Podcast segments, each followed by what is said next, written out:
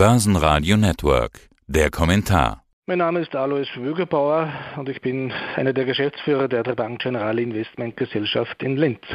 Und ich möchte gerne an unser letztes Interview anknüpfen. Damals hatten Sie gesagt, Rallye ohne Ende, das würde mir zu weit gehen. Umso mehr Leute das sagen, umso mehr muss man sich die Frage stellen, ob zu viel Optimismus im Markt ist. Ich gehöre auch zu den Optimisten, aber Rallye ohne Ende kommt mir nicht über die Lippen. Dafür habe ich in den letzten 30 Jahren zu viel erlebt. Ich habe schon gesagt, ich finde das Zitat so schön, dass ich es direkt nochmal aufgreifen werde. Noch hat die Rallye ja kein Ende. Ist denn schon zu viel Optimismus im Markt? Das denke ich nicht. Es gibt sicher Optimisten, die gibt es immer, aber es gibt auch sehr viele Anleger, die zögern, die zaudern die hohe Cashquoten haben. Das heißt, äh, so diesen, diesen Optimismus, wo die Medienwelt und auch die Anleger und Anlegerinnen äh, quasi sagen, es kann nur nach oben gehen, das wäre ein Warnzeichen. In dieser Breite sehe ich es nicht. Es gibt im Gegenzug genauso viele warnende Stimmen, die sagen, jetzt muss endlich der Crash kommen. Das ist genau dann wieder so kritisch zu hinterfragen. Aber ein, einen einseitigen Optimismus, der quasi ausufern würde, würde ich derzeit nicht sehen. Es gibt aber ja Grund zum Optimismus, vor allen Dingen, wenn man sich Konjunkturdaten anschaut. Sie hatten in unserem letzten Interview gesagt, dass Sie die klassische Industrie als positiv sehen, dass die aus Ihrer Sicht vor guten Quartalen steht. Gehen wir also mal ein bisschen in die Analyse. Der Markt reagiert auf Konjunkturdaten, die ich gerade schon angesprochen habe. Wie wichtig sind denn die Konjunkturdaten? Wie sehr muss denn jetzt auch von den Fundamentaldaten bestätigt werden, was der Markt vielleicht schon vorweggenommen hat? Es muss bestätigt werden. Also der Markt hat sicher in gewisser Weise einen Vorgriff gemacht, aber das, was wir derzeit sehen, und es sind ja einerseits die Konjunkturdaten, die sind klarerweise wichtig, noch wichtiger sind die Unternehmensergebnisse. Und da würde ich sagen, ja, es wird klar geliefert. Das heißt, die letzte Earnings Season in den USA, aber auch in Europa war sehr stark, sehr stark. Das heißt, die hohen Erwartungen wurden in vielen Fällen zumindest erfüllt, teilweise auch übererfüllt. Das heißt, die Gewinnqualität der Unternehmen ist gut und daher das, was eingepreist ist, bis dato auch eingetreten. Ich will trotzdem mal beim Thema Konjunkturanalyse bleiben. Was schauen Sie sich denn an, wenn wir jetzt über Konjunkturdaten sprechen, wenn Sie sagen, die klassische Industrie würde wieder laufen? Es kommt die Berichtssaison, ja. In ein paar Wochen geht's schon wieder los. Gefühlt sind wir gerade erst raus aus der einen Berichtssaison, stehen vor der nächsten. Dazwischen kommt so ein bisschen Sommerlochzeit, mancher sagt saure Gurkenzeit, aber Konjunkturdaten kommen ja immer jede Woche. Was schauen Sie sich da eigentlich an? Was ist da wichtig? Klassischerweise Einkaufsmanager-Indizes oder was ist Ihnen wichtig? Das kann man nicht auf eine Zahl fixieren. Ich glaube, es ist immer wesentlich, das große Bild zu haben. Es ist auch nicht so, dass eine Konjunkturzahl dann für zehn Unternehmen gilt. Das heißt, ich muss immer schauen, also welches Konjunktursegment, welches Marktsegment, welche Region ist denn äh, für das jeweilige Unternehmen wesentlich. Und bei uns im Haus ist es auch so, dass natürlich die Unternehmensanalyse schon noch wichtiger ist als die Konjunkturanalyse, weil die Konjunktur kann ich nicht beeinflussen, kann ich auch nicht vorhersehen. Was wir aber sehr wohl äh, tun können, ist Unternehmen so also gut zu verstehen, dass wir dann glauben, dass die auch in jedem Konjunkturumfeld gut umgehen können. Aber wie schon, wie schon erwähnt, man muss sich hier einfach ein breites Bild anschauen. Wenn ich sehe, dass die Konjunkturerwartungen nach oben ziehen, dass die Inflationserwartungen nach oben ziehen, dass äh, die Renditekurve steiler wird, dann ist das ein gutes Zeichen für Banken, um, um, um hier einfach, einfach ein Beispiel zu nennen. Das heißt, äh, ich, kann nicht ein Konjunktursignal über alle Branchen hinweg äh, ziehen, sondern muss dann je nach Branche, kann auch ein Konjunktursignal für die eine Branche äh, besser sein äh, als für die andere und da sind vielleicht Banken dann ein ganz gutes Beispiel, um das auch plakativ zu zeigen. Jetzt haben Sie aber schon was ganz Gutes gesagt, nämlich Konjunkturerwartungen. Äh, genau das ist ja das Problem, das man mit Konjunkturdaten häufig hat. Also wenn wir beispielsweise einen BIP kriegen, dann ist das ja meistens aus dem vergangenen Quartal. Das sind ja alte Zahlen. Kann man da überhaupt noch was rausziehen? Aus den alten Zahlen kann man nicht sonderlich viel rausziehen. Äh, darum äh, lösen ja am Markt immer diese Frühindikatoren, diese Sentimentindikatoren äh, mehr aus als dann irgendeine BIP-Zahl, weil eine, eine BIP-Zahl ist ja, die ist wichtig, aber die ist in der Regel schon noch im Markt relativ gut verarbeitet. Frühindikatoren, Stimmungsindikatoren können schon überraschen, lösen ab und zu auch dann Marktveränderungen aus, aufgrund der Kausalkette, dass dann vielleicht wie wir es heuer gesehen haben, man wieder beginnt, äh, die Zinsseite sich vermehrt anzusehen, dass diese Kausalkette dann auch irgendwann wieder beim Aktienmarkt äh, landet. Insofern sind diese Frühindikatoren für die Arbeit im Asset Management oder auch für die Meinungsfindung fast wichtiger als dann die Nackenzahlen, äh, wenn sie dann kommen. Also solche Stimmungsindizes, dann so ein IFO oder Verbrauchervertrauen oder sowas. So ist es, genau, genau. Gerade in den USA, dort gibt es eine, eine unglaubliche Menge an Indizes und dort ist zum Beispiel Verbrauchervertrauen schon eine sehr weit beachtete Zahl und insofern auch oder auch die Frühindikatoren der Einkaufsmanager-Indizes, also dort wird dem schon ein sehr hohes Gewicht beigemessen.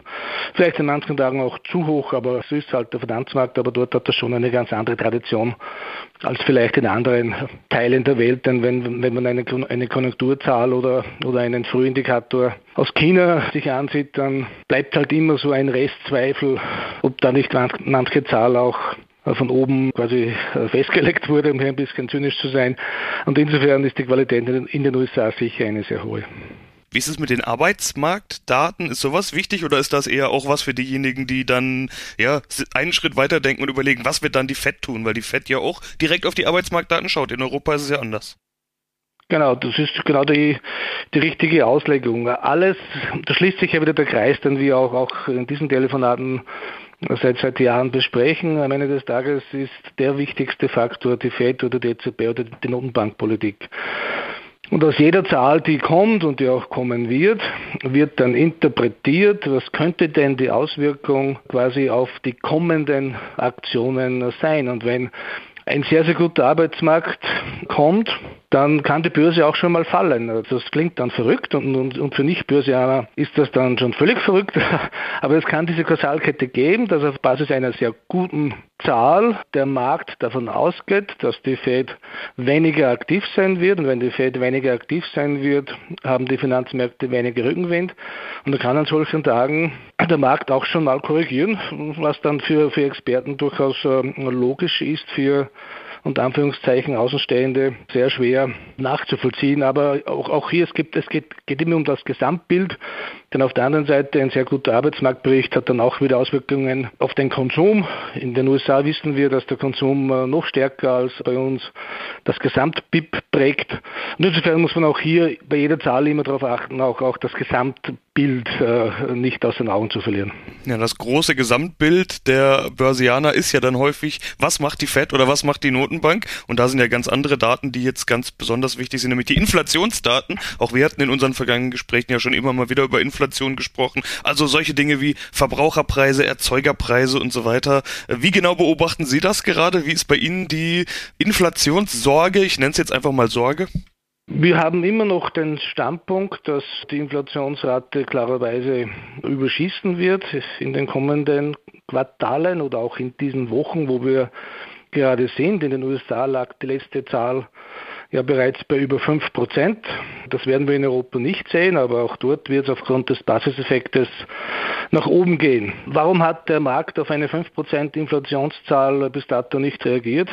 Vor allem auch nicht der Bondmarkt, was ja noch bemerkenswert ist, weil offenbar diese These, dass wir einen Basiseffekt sehen, momentan Marktkonsens ist. Dennoch muss man immer, immer wachsam bleiben, wie schon erwähnt. Wir teilen äh, diese These, weil wir auch sagen, damit wir 2022 mit Basis 21 wieder drei oder vier oder fünf Prozent Inflation haben würden, müssen sich ja viele Effekte nochmals wiederholen. Wir würden wieder brauchen massive Rohstoffpreisanstiege, Probleme in den Lieferketten, Konjunkturpakete der Staaten, Geldgeschenke der Regierungen an die Bevölkerung und, und, und. Und das wird sich ja so nicht wiederholen. Aber ich glaube schon, dass das, dass das der wesentliche Punkt für das äh, zweite Halbjahr sein wird. Wie geht es auf der Inflationsebene weiter? Wenn sich am Markt äh, die Überzeugung durchsetzen würde, dass es kein Basiseffekt ist und dass wir strukturell höhere Inflationsraten sehen, dann glaube ich schon, dass der Markt das nicht so einfach wegstecken würde. Das heißt, ein allfälliges Korrekturpotenzial aus meiner Sicht wäre weniger jetzt abzuleiten von irgendwelchen Konjunkturzahlen oder sonstigen Dingen. Ich glaube, der Faktor, würde man sagen, bis in den Herbst hinein bleibt die Inflationsrate und die muss man auch äh, wirklich beobachten. Dieser Basiseffekt müsste einsetzen, sprich irgendwann im Oktober, November. Kann man sich auch noch gut erinnern, wie, wie zu Beginn November die US-Wahl geschlagen war und auch die ersten Impfhoffnungen kamen, setzte der Konjunkturaufschwung an und der Rohstoffpreisaufschwung. Wenn dann im November diesen Jahres die neuen Inflationszahlen kommen, dann wird dieser Basiseffekt äh, teilweise ausgepreist. Aber wie schon erwähnt, wenn wir uns irren würden, dann glaube ich schon, dass hier ein gewisses Korrekturpotenzial wäre. Ja, kommen wir mal zu einem Fazit. Was machen wir jetzt aus all dem? Wie gehen Sie gerade vor? Warten Sie gerade eher ab? Korrekturpotenzial ist ja nicht nur etwas, wovor man Angst haben muss, sondern auch sagen kann, äh, Sonderangebote, Preise werden günstiger, die Börsen sind ja alle schon recht gut gelaufen. Oder investieren Sie trotzdem? Wenn ja, wo? Geben Sie mal Einblick, wie gehen Sie gerade vor? Also wir machen das, was wir immer tun. Es, es gibt eine Plus-Minus-Liste und auf der, auf der Plus-Liste steht halt auch verdammt viel. Auf der Plus-Liste steht, dass die Zinsen sicher nicht deutlich steigen werden, mögen sie ein wenig steigen, aber wir sehen auf Jahre hinaus keine Zinswende. Auf der Plusliste steht, dass die Notenbanken einfach auch sehr wachsam sind und nach wie vor äh, den Markt unterstützen. Äh, dieses Gerede, wann denn jetzt in den USA die Zinswende kommt, Ach, denken wir doch zurück im, im, letzten Jahrzehnt, wie oft wir diese Diskussion geführt haben. Die große Wende wird es auch dort nicht geben. Und auf der, auf der Plusliste steht, dass wenn ich die Gesamtsituation mir, mir ansehe dann, und ich habe eine, einen Weltaktienmarkt mit einem KWV von 20 bis 21, dann bin ich immer noch unverrückbar im Lager derer, die sagen, ein KWV von 21 bei einem Zins von 0 in Europa und 1 in den USA ist günstiger als ein KGV von 15 bei einem Zins von 3%. Das heißt, in der relativen Betrachtung spricht das immer noch für die Aktienseite und da sind wir strategisch auch im Aktienbereich hochgewichtet und übergewichtet. Wenn, wenn Sie jetzt bei uns ein, ein Kunde wären und uns alle Freiheiten geben würden, dann wäre Ihre Aktienquote, die wir gemeinsam festlegen, zu etwa 75 Prozent ausgenützt, 75 bis 80 Prozent. Das heißt, ja, wir, wir, wir sind sehr stark investiert und haben halt etwa 20 Prozent quasi des Potenzials nicht ausgenützt. Und das würden wir dann aus heutiger Sicht investieren, wenn die Märkte vielleicht da und dort einen, einen Tick billiger werden würden. Das heißt, eine, ein Rückgang von 10, 15 Prozent wäre aus meiner Sicht normal. Und um die Frage abzuschließen, wo, dann ist auch momentan eine sehr besondere Situation, dass wir uns derzeit sehr ungern aus dem Fenster lehnen, nicht weil wir keinen Mut haben, ganz im Gegenteil. Aber wir sind im Bereich Value Growth relativ ausgewogen investiert weil man sieht ja, einen Tag laufen dann die US-Banken und nächsten, nächsten Tag wird schon wieder das, das Comeback der Tech-Aktien ausgerufen. Äh, das zu timen erscheint mir unmöglich. Und wir haben auch regional keine dramatischen Wetten. Wir haben strukturell immer einen leichten Europa-Bias und Österreich-Bias. Aber wenn so vieles so in Schwebe ist, kommt die Inflation oder, oder geht sie wieder, kommt die Zinswende oder, oder nicht, dann glaube ich, sollte man sich in der Allokation nicht auf ein Szenario festlegen. Das sollte man nur dann tun, wenn man auch selber felsenfest davon überzeugt ist, dass eines Szenarios eintritt. Ich glaube, in dieser Phase leben wir, leben wir derzeit nicht. Und natürlich haben wir bei heute emotional das Corona-Thema weitgehend ausgepreist. Aber auch hier, ich glaube, da sind wir uns einig, wer weiß das schon, was das Jahr noch bringen wird. Auch hier würde, würde ich äh, keine Festlegung machen wollen. Ja, gibt noch einige spannende Themen, die auf uns zukommen. Und ja, da waren auch schon wieder einige Aussagen dabei, die ich beim nächsten Mal wieder aufgreifen kann. Wir sind gespannt, wie es weitergeht. Ich sage soweit, Herr Würgebauer, vielen Dank und ja, bis zum nächsten Mal. Gerne. Schöne Grüße an alle. Börsenradio Network AG. Ihre Information rund um die Börse.